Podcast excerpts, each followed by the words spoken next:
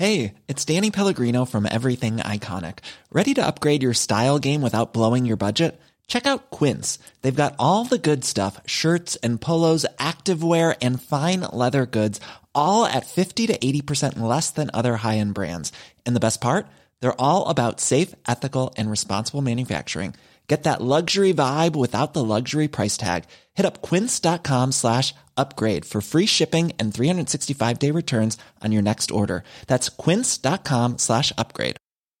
Burrow is a furniture company known for timeless design and thoughtful construction and free shipping. And that extends to their outdoor collection. Their outdoor furniture is built to withstand the elements, featuring rust-proof stainless steel hardware, weather-ready teak, and quick-dry foam cushions. For Memorial Day, get 15% off your Burrow purchase at burrow.com slash ACAST and up to 25% off outdoor. That's up to 25% off outdoor furniture at burrow.com slash ACAST. Millions of people have lost weight with personalized plans from Noom, like Evan, who can't stand salads and still lost 50 pounds. Salads generally for most people are the easy button, right? For me, that wasn't an option. I never really was a salad guy. That's just not who I am. But Noom worked for me. Get your personalized plan today at Noom.com. Real Noom user compensated to provide their story. In four weeks, the typical Noom user can expect to lose one to two pounds per week. Individual results may vary.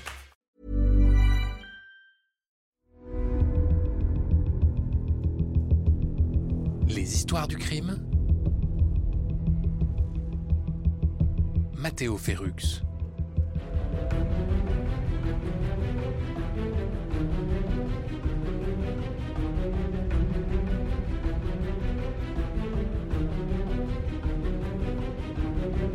Aujourd'hui dans les histoires du crime, la troisième partie de l'affaire Angélique Dumay. Souvenez-vous, cette jeune fille de 19 ans s'est faite enlever, violer et lâchement assassinée en 1996. En France, c'est cette affaire qui a propulsé l'arrivée du fichier national automatisé des empreintes génétiques, le FNAEG. Nous nous étions arrêtés au moment où Marie-Pierre et Maître Bélier-Kant se sont fixés comme objectif la création du FNAEG pour les aider à identifier l'assassin d'Angélique. En effet, à ce moment de l'enquête, aucun fichier n'existe et donc aucune comparaison ADN n'est possible.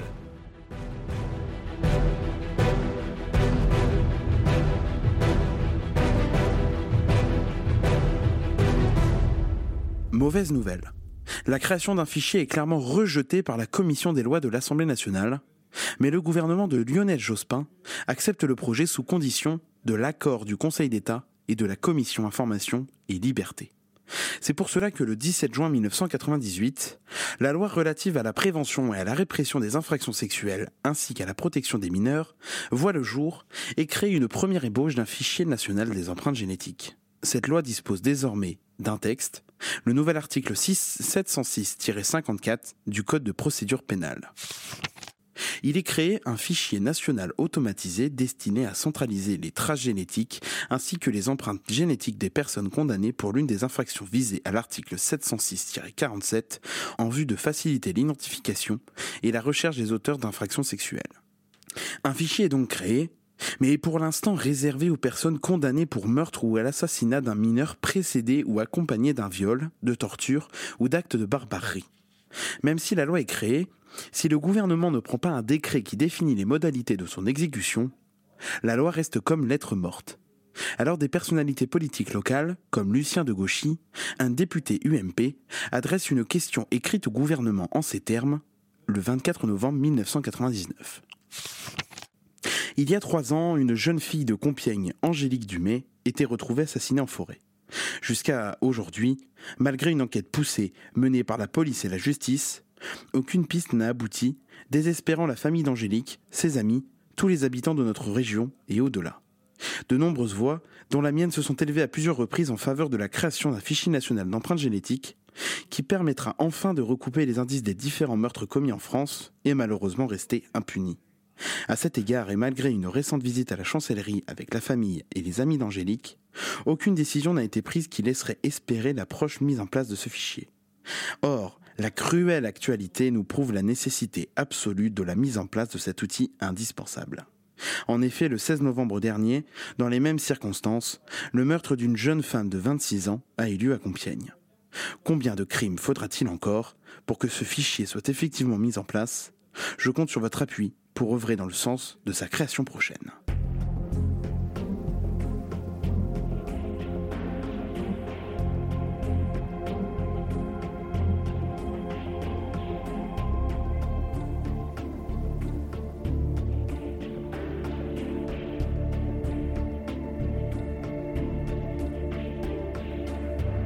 En 1999, c'est aussi la création par des proches de Marie-Pierre de l'association Angélique, un ange passé. Ce collectif, d'abord composé comme un comité de soutien, permettra notamment l'organisation de nombreux événements axés autour de la mémoire d'Angélique. L'exposition médiatique de l'association vaudra aux membres fondateurs de nombreuses lettres de menaces. Mais personne ne s'est dégonflé et l'association a perduré. La première marche blanche organisée date du 16 mai 1998. Ce jour-là est déposée une stèle à l'endroit où Angélique a été retrouvée en forêt. Le 12 décembre 1998, un défilé de près de 300 personnes est organisé par le comité de soutien dans les rues de Compiègne. À cette occasion, un tract est distribué. Il dit Madame, monsieur, et vous les ados, ne jetez pas cette lettre avant de l'avoir lue. Elle nous concerne tous. Le 14 décembre prochain, Angélique aurait eu 21 ans. Angélique était jeune, belle, dynamique. Elle aimait la vie et mordait dedans comme toutes les jeunes. Malheureusement, une bête malfaisante a mis fin à ses rêves. Une bête immonde l'a assassinée dans la nuit du 12 au 13 octobre 1996 et a déposé son corps sans vie en forêt de Compiègne. Nous attendons depuis deux ans que la justice mette un nom sur le visage de cette brute sanguinaire. Marie-Pierre et Patrick, ses parents, se meurent doucement de chagrin et de désespoir. Le deuil de leur enfant ne pourra se faire que si l'assassin est retrouvé. C'est pourquoi nous devons agir. Aidez-nous à faire avancer le dossier d'Angélique. Nous avons besoin de vous. Sa famille, ses parents ont besoin de nous tous. Aussi, ensemble, nous allons manifester le samedi 12 décembre à 14h afin de faire connaître notre mécontentement et de dénoncer l'impuissance de la justice. La manifestation partira de la passerelle de l'université de Compiègne au centre de transfert, face au restaurant. Nous ferons une halte au commissariat, au tribunal de grande instance, et nous nous dirigerons vers le centre-ville en terminant à la mairie. Nous avons besoin de votre soutien. N'oubliez pas, vous qui avez des enfants, que cela n'arrive pas qu'aux autres. Gardez à l'esprit que la bête immonde qui a massacré Angélique est tapie dans l'ombre et peut ressurgir à tout moment et commettre un nouveau crime. Ne le laissez pas, ne le laissez pas recommencer. Pensez à vos enfants, à vos petits-enfants. Pensez à Angélique, à son martyr. Aidez Marie-Pierre et Patrick. Et venez nous rejoindre nombreux. Merci pour eux.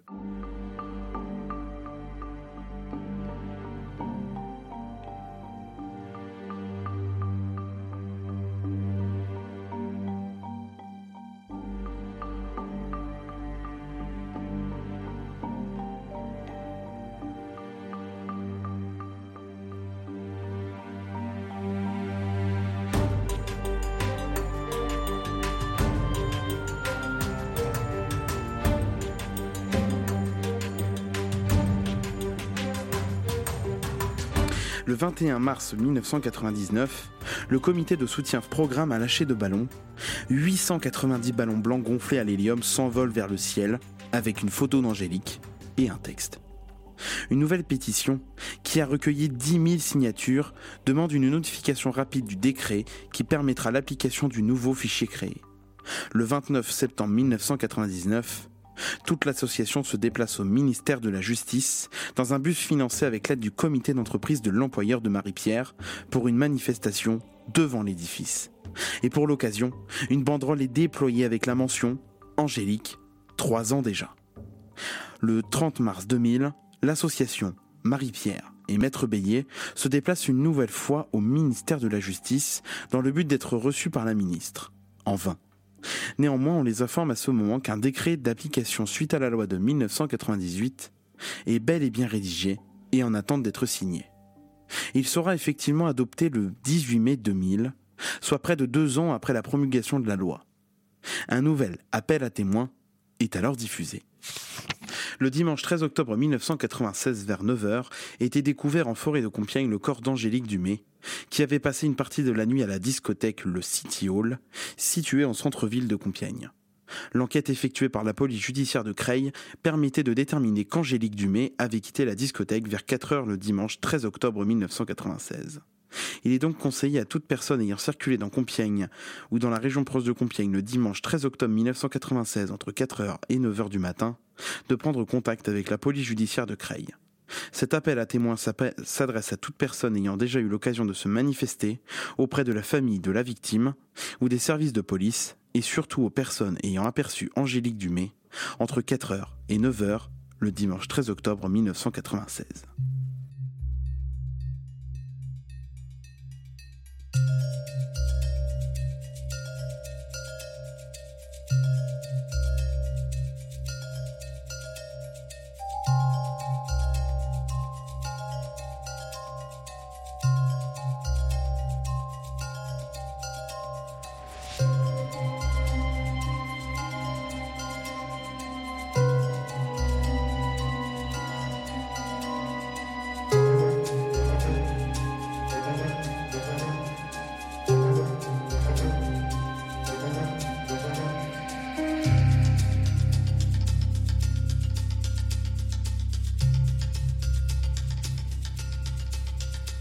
L'association souhaite se faire entendre au Parlement européen, même avec un rendez-vous avec la présidente de l'Union européenne à ce de ce moment, Nicole Fontaine, et un profond intéressement de sa part pour la création du fichier, aucun effet ne sera donné après le rendez-vous. L'année 2000 en général ne sera pas une année révolutionnaire pour faire avancer le dossier, ni sur le plan réglementaire, ni sur celui de l'enquête. Le 22 novembre 2000, un rendez-vous est organisé au ministère de la Justice et un autre est organisé au ministère de l'Intérieur. Dans les deux cas, l'association et Maître Bélier lisent dans les yeux de leurs interlocuteurs qu'ils sont ennuyés par leur insistance, ce qui se traduit par une attitude au mieux condescendante. Marie-Pierre a l'impression d'être abandonnée par le système. C'est ce que dénoncera le sénateur Philippe Marinier lors d'un débat houleux sur le sujet, lors d'une séance où était débattu le budget pour la justice de l'année 2001.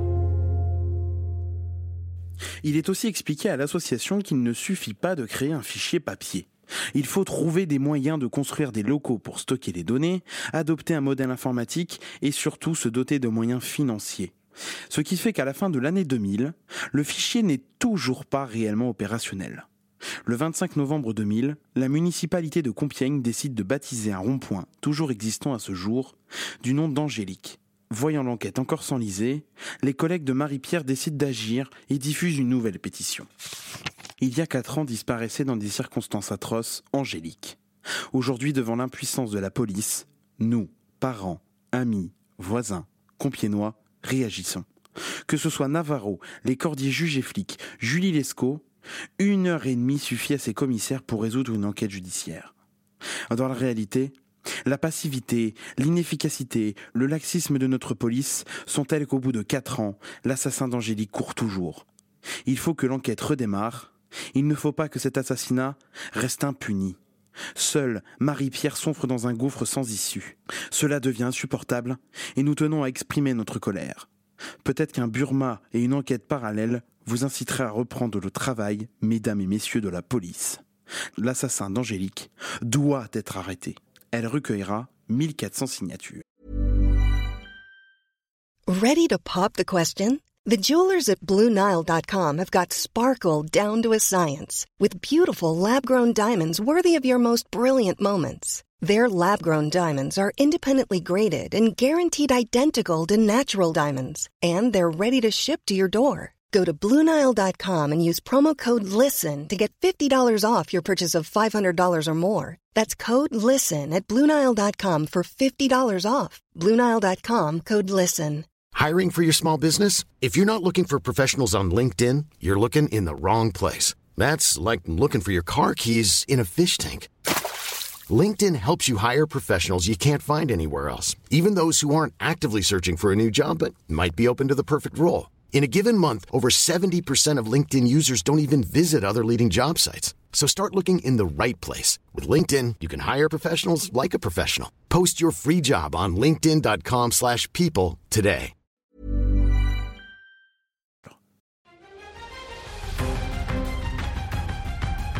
Vous écoutez Les Histoires du Crime.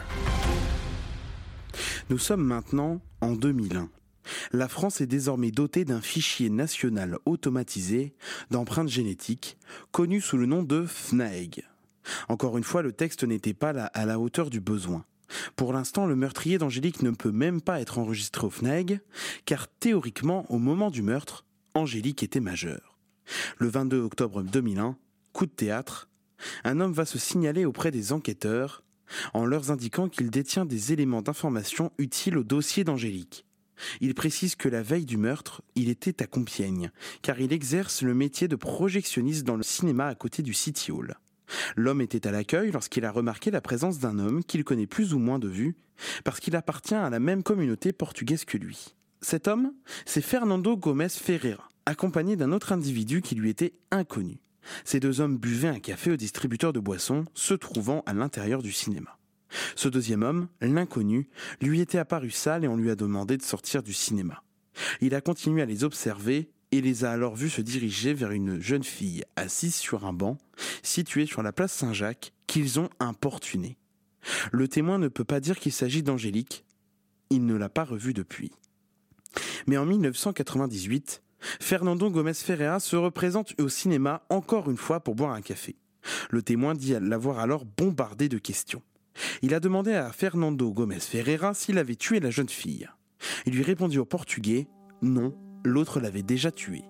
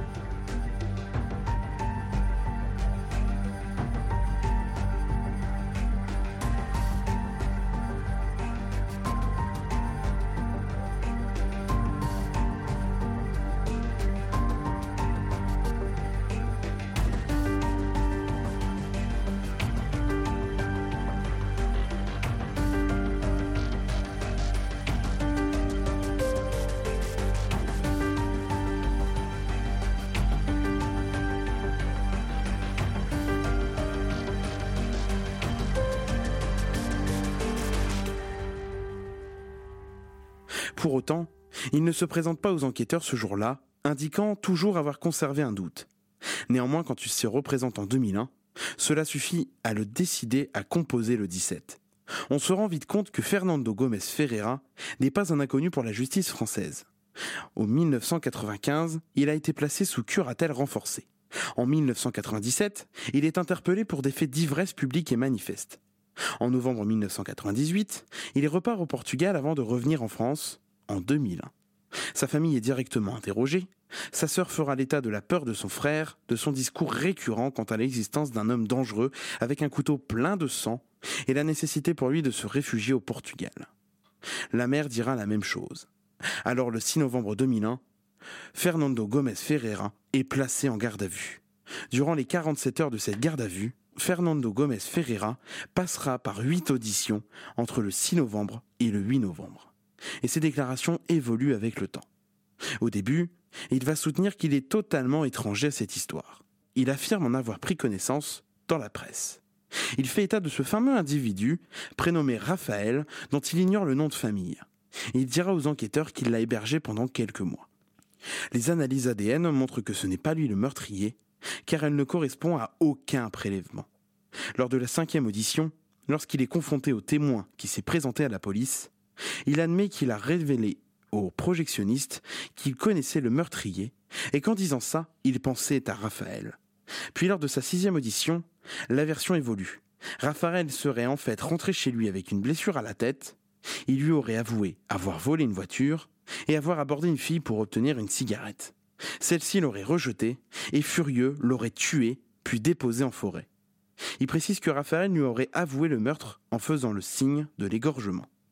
Au début de sa septième déposition, il indique que Raphaël lui a raconté tout ça le lendemain matin du jour où ils ont été virés du cinéma.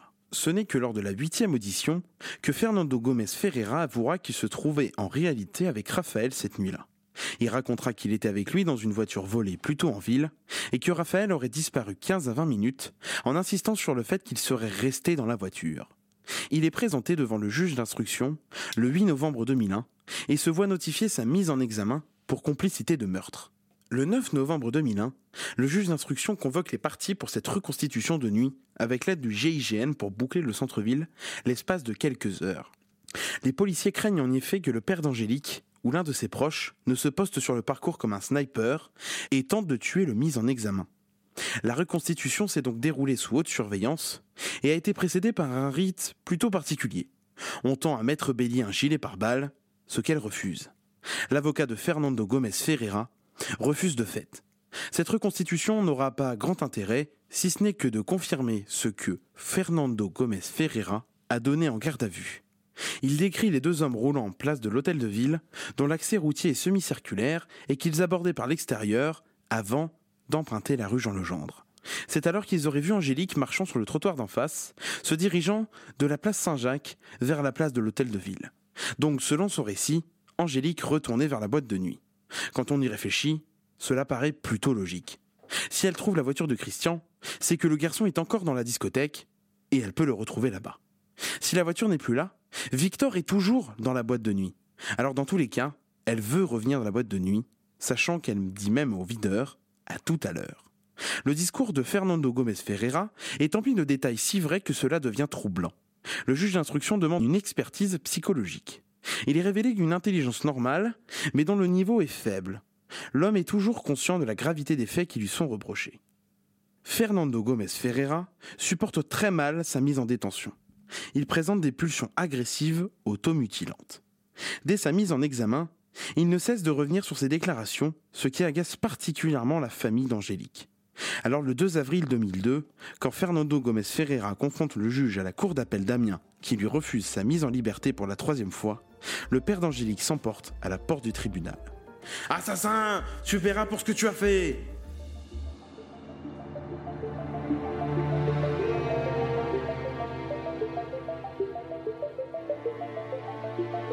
Écoutez d'autres histoires du crime sur toutes les plateformes et sur graphite.net.